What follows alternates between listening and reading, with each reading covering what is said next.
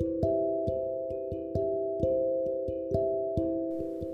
こんにちは。ハンドメイド作家のマリーです。このチャンネルはハンドメイド販売でまずは3万円を楽しく売り上げるというコンセプトでノウハウを発信していくチャンネルです。聞くだけですぐに実践できるようなノウハウをメインにお話ししていこうと思っているので通勤中や作業中家事をしながら聞き流してもらえたらと思います。簡単に自己紹介をします。私は週1日、え、数時間の短いハンドメイド作業で毎月平均3万円以上の売り上げを約6年間継続しているハンドメイド作家兼専業主婦です。元マーケターと営業マンとしての観点からハンドメイド販売の個人コンサルティングや販売ページ代行作成などもしております。本日はよろしくお願いします。え今日はですねタイトルが、えー、二次創作の売り方を一次創作のヒントにというタイトルにしてるんですけどしてるんですけどあのね今日ねちょっと台本というかねあのねうまくねこう言いたいことがまとまらないくてだから思ったことをそのまま話しますのであの何言ってんだこいつってなるかもしれないんですけどもしよかったら最後まで感覚で聞いていただければと思います。あの一つね質問箱の方にお便りをいただいてあの返事いらないってことだったんですけどえっとね前々からちょっとね思ってたことがあったのでちょっとそれ一回、えー、質問の方質問じゃないや、えー、お便りの方を紹介させていただきますね。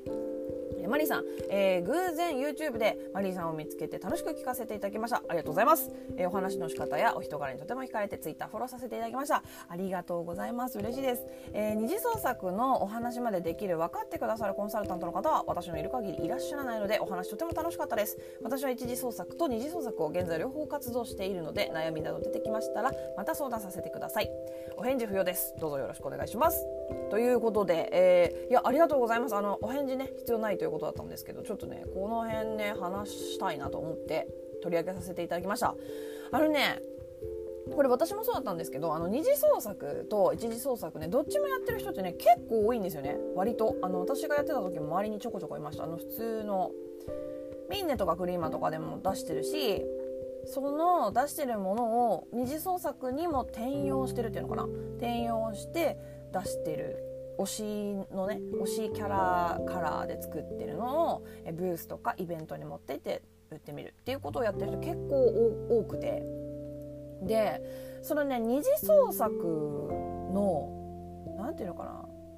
売る方法っていうの宣伝の方法っていうのこれねこの感覚って一次創作にも持っていけるんですよ。持っていくと分かりやすいっていうのかな。売れるコツが分かるよなって思っていて。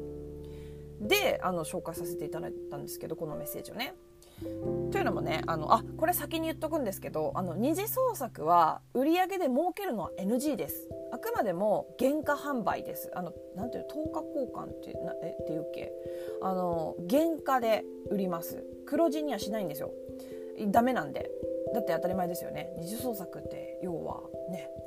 人様の著作権をお借りしてやってるものなのでで暗黙の了解という形でこうなんていうのかなももななんていう黙認していたもらってるっていう感じなので。でねプラスねその二次創作ってあのアクセサリーとかねそういうグッズ的なそういう立体物って言われるんですけどあの、ね、かなりねこれねあの微妙なというか繊細なカテゴリーなんですよ。だから本当にここ気をつけてほしいんですけどあれ何やってもいいわけじゃないしあのそもそもアクセサリーとかグッズとかも二次創作を禁止している作品っていうのもあるのでここはもう前提としてお話をしていきます。ね、あの気をつけましょうということで。ででであの二次創作のハンドメイドって要はあれですよね。アニメとかドラマとか映画とか漫画とかゲームとかのキャラクターのモチーフを使った、えー、アクセサリーとかでそういうその関連したものを作ったりするんですけどこれって売る相手めちゃくちゃ明確ですよね。あの一次創作と違ってもうズバリって感じですよね。もう思いっきり刺しにいけるっていうか当たり前なんですけど。でそのだからね売る相手がその欲しいと思う相手がもう丸見えというかめちゃくちゃ明確ですよね。だからその一次創作の時にもオリジナルね一次創作っていうのはオリジナルの作品です。自分で一から考えたものっていうことですよ。を作る時にも何て言うのかなその作品のね色とか素材とか文化とか伝統とかていうのかな。それが好きな人に向けて売ればいいんですよね。二次創作みたいにこうズバッと売れ売る相手を定めるっていうのかな。あの売るっていうかこう宣伝するっていうかね。まあ、なんか当たり前のことを今私言ってると思うんですけどでもやっぱりその感覚的にねリサーチとかをすごいしていてあの自分の作品がどこに受けるのかどの層に刺さるのか分かってないなっていう作家さんが多いんですよね多い印象を受けるんですよ。本当ねいろんな作家さんのページを見させてもらってるんですけどあの説明文とかね写真とかを見ていやこの作家さんの作風はそこじゃなくないみたいなあのこっちに向けて売った方が絶対売れるのになって思うことがすごいあるんですよ。でまあ私あのリサーチかなりしてるし実際にこの何ていうのかないろんなものをね商品をねあの通信販売のページで売るために販売ページを作るっていう仕事をほんと10年ぐらいやってきたからなんとなく分かっちゃうんですよ。あこの作品はこういうターゲットに売るといいんだろうなっていうのが分かるんですけどそこをやっぱり分かってない全然違う方面に売ろうとしちゃってる作家さんっていうのが多いんですよね。だからね考え方っていうか思考の仕方っていうのかな。あの二次創作級にこう深くせなん深く狭く刺さるようにするっていうか本当ねこれめちゃめちゃ抽象的な感覚的な話し方をしてるので何言ってんだろうってなってたら本当申し訳ないんですけど あの例えば一次創作で柴犬モチーフのね柴犬をモチーフにした作品を主に出してる場合は柴犬を飼ってる人とか柴犬好きな人に宣伝すればいいじゃないですか。これってまあ当たり前っていうかまあ簡単簡単ですよねすごいね。だからとにかくこう売る相手が分かっていればいるほど動きやすいえ宣伝しやすい売りやすい。だからこそ自分の作品を深く知ることがすごく大事だと思うんですね。あの素材だったりとかその製法だったりとかあのどんな文化があるとか伝統があるとかでそれを好んでいるコミュニティはどこなのかなっていうところもう本当ねこれね言語化難しくて台本作ろうと思ったんですけどなんかなんて言ったらいいか分かんなくて分かんなくってこんな話し方をしてるんですけどだからねあの一番簡単なのはねそのターゲットじゃあどうやって絞り込めばいいのよっていう話になってくるんですけどあの一番簡単なのはその自分の作風のものを身につけたり使ってる芸能人とか有名人とか、まあ、インフルエンサーさんとかでもいいですよね。そういう人を見つけてその人のファンに目を向けること。そうするとねなんとなく見えてくるんですよああこういう系の人たちはもうこの辺りに集まってるなこういう作品を好むんだなっていうのがねでそこまで見えてしまえばもうその辺のねその辺の子たちそのコミュニティの子たちが使ってるハッシュタグを使って投稿するとかあの SNS にね。まあ、なんだどこを意識すればいいのかどこに宣伝すればいいのかっていうのがもう分かってくるんですよ。まあ、それが分かればすごい楽ですよね。でそう二次創作ももちろん宣伝はするんですよ。宣伝しないとねそのイベントの時来てもらえないので。でその時の宣伝方法と同じになれるというか同じですよね。だからその作品が好きな人その人たちが使ってるハッシュタグを使って宣伝すること。なんかそのなんだろう二次創作でもそのジャンルによって使ってるキーワードとかがあるんですよ絶対に。あのなんていうのかな特殊なキーワードとかが造語とかがあったりするんですよ。うん、あるあるんですねだからその自分の一次創作ね自分の一次創作もその何て言うのかな素材のコミュニティとか伝統とか文化とかそれが好きなコミュニティを深く知ることがね本当にこう宣伝とか売ることにとってプラスになるんですよね。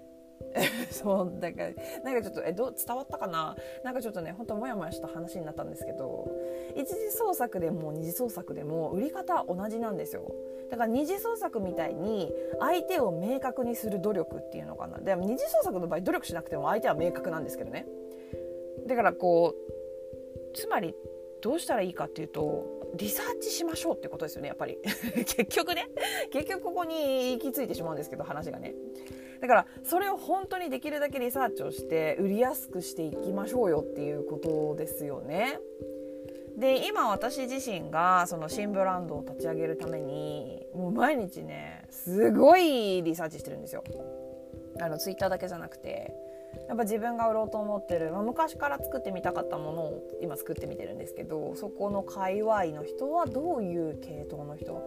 例えば有名人は誰が好きとか学生が多いとかそのこカテゴリーですよね。そのそれを好きな人のカテゴリーをリサーチしていてやっぱりそれをね知れば知るほどターゲット層の全貌が見えてくるというかこうどこを切り口にしてどこを入り口にして自分のブランドに入ってもらえるようにすればいいのか分かってくるっていうの？もちろんこれね外すこともあるとは思うんですけどだからねやっぱりねやっぱりね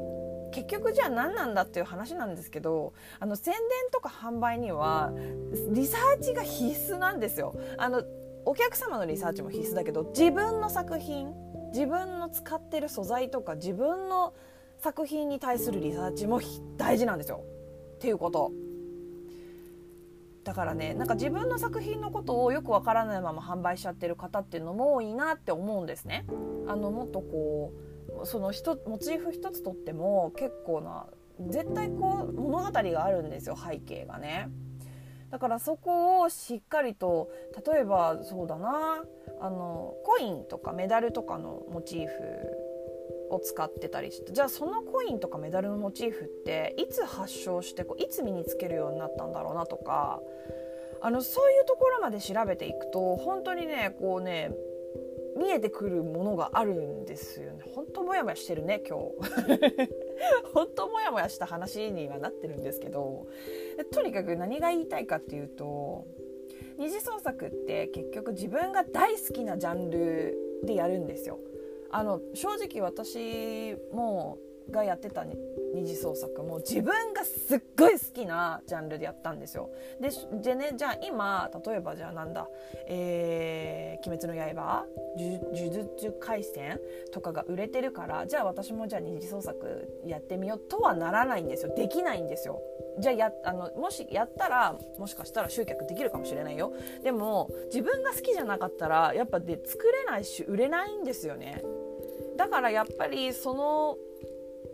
ターゲットのことをよく知ること自分が作ってるものをよく知ること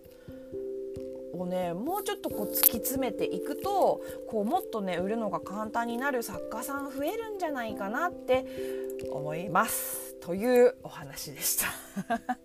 本当ね今日モヤモヤした話になったんですけどあのご質問というか、えーと、こういうねメッセージいただけるの本当に嬉しいです。で他にね全然こうご紹介できてないね、あのメッセージとして「お返事いらないです」って言っていただいてるものがたくさんあるので今度ねあのツイッターのスペースとかでご紹介していこうかなと思います。やっぱりね返事いらないですとか言われててもねやっぱね返事したいからね返事したくなっちゃうからあの返事しますねスペースの方で。いつかっていうのは、えー、ツイッターとかで、えーと、告知します。で、えーとこれねあの私アンカーっていうえー、ていうのかなアプリで撮ったものをスタンド FM、えー、Apple Podcast、え、Spotify、えー、YouTube に全部に、えー、共通してやってるんですけど、えーと、毎週金曜日の、えー、お昼12時からは、